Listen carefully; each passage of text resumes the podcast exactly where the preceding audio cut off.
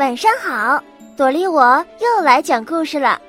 话说周文王回到西岐后，遇到了姜子牙，并且封姜子牙做了丞相，辅佐自己。这个消息可是一下子就传遍了整个天下，这会是一件好事儿吗？姜子牙担任西岐丞相，消息很快就传到了朝歌。丞相比干急忙到摘星楼奏报纣王，纣王心不在焉的听完比干的话，说：“姜子牙这家伙真是个孬种，我不过让他督造个露台嘛，就把他吓得跳了河。这样的人在西岐能成什么大气候？他不造露台，有的是人造。你来的正好，陪朕一道去观看新修成的露台吧。”比干只好随着纣王与妲己一起去了露台。比干知道建造这座露台整整用了两年零四个月的时间，劳民伤财无数。放眼望去，只见楼阁层层入云霄，亭台重重赛仙境，十分华丽壮观。比干心想：如此奢华，实在不应该呀。比干正在心里叹息，却听到纣王高兴地对妲己说：“爱妃，这座露台果然造得富丽堂皇，朕很喜欢。哦，朕想起来了，爱妃不是早就说过，这露台造好以后会有神仙来行乐的吗？现在露台已经造好了，神仙什么时候来呀？”妲己一听这话，心里暗暗叫苦。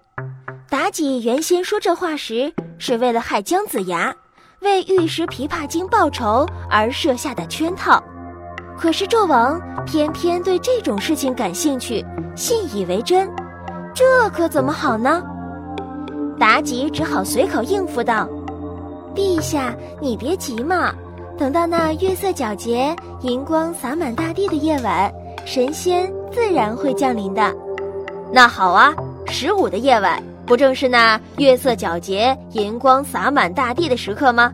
就这么定了，让神仙十五来吧，朕可要好好目睹他们的风采。妲己不好再说什么，只好硬着头皮答应下来。晚上，妲己为纣王要在露台会神仙的事情而烦恼，翻来覆去睡不着觉。突然，一个计策涌现脑海。为什么不邀请我的狐狸姐妹们帮忙呢？妲己看看纣王已经睡熟，就架起一阵风，来到城外的乱坟岗中找那些狐精商议去了。十五的夜晚果然月色宜人，纣王与妲己早早上了露台，设宴等候群仙，比干也被招来陪席。夜半时分。一阵清风袭来，纣王隔帘望去，顿时高兴的手舞足蹈起来。妲己一边劝纣王不要惊动了仙子，一边让比干上台陪仙子入宴。比干上前拜见仙子，忙请仙子入座，并亲自用金壶为各位仙子一一敬酒。仙子们开怀畅饮，几杯酒下肚，却醉得东倒西歪。比干正奇怪，仙子们怎么这样放荡？突然又闻到一股股骚气，不由警觉起来。四下一看，发现仙子们竟然露出了狐狸尾巴。比干明白，自己所陪同的并不是什么仙子，而是一伙妖精，不由怒火中烧，立即大步走下了露台。比干刚走出宫门。迎面碰上了武成王黄飞虎，于是比干气愤地将露台上发生的一切都告诉了黄飞虎。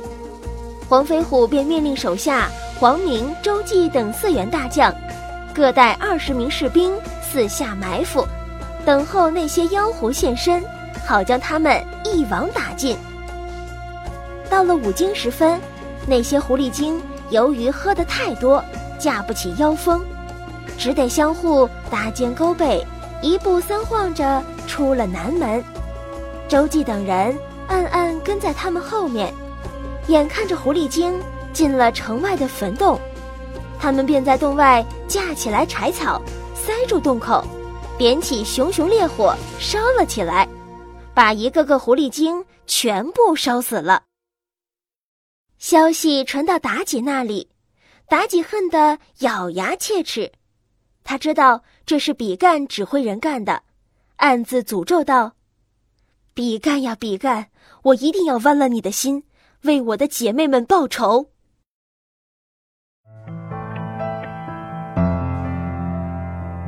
好吧，说到这儿，小朵梨我还得澄清下，我可是只可爱漂亮的九尾狐哦，不是那些害人的妖精呢。嘿嘿。话说妲己是不会就这样善罢甘休的，那比干会不会被他设计陷害呢？我们明天再见。